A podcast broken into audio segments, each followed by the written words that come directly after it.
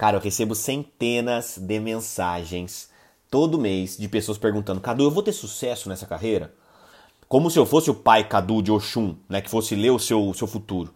Outras pessoas chegam para mim e falam: Cadu, se eu fizer isso, mais isso, mais isso, eu vou ter sucesso, tratando o sucesso como uma fórmula, né?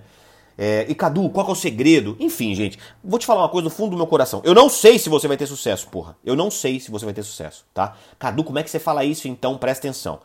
É, hoje eu tenho sucesso na minha vida. Só que durante todo esse processo de anos trabalhando, é, aconteceram alguns fatos, algumas situações, principalmente alguns resultados que eu não consigo reproduzir mesmo fazendo as mesmas coisas, eu não consigo repetir o mesmo resultado e a mesma situação que aconteceu no passado.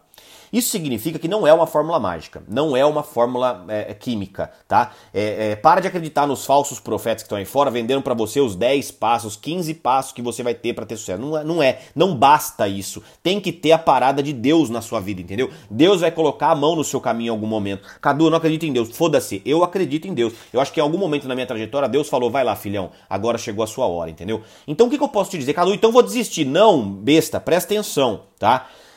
Só vai ter sucesso quem fizer os 99,9% que está sob o seu controle.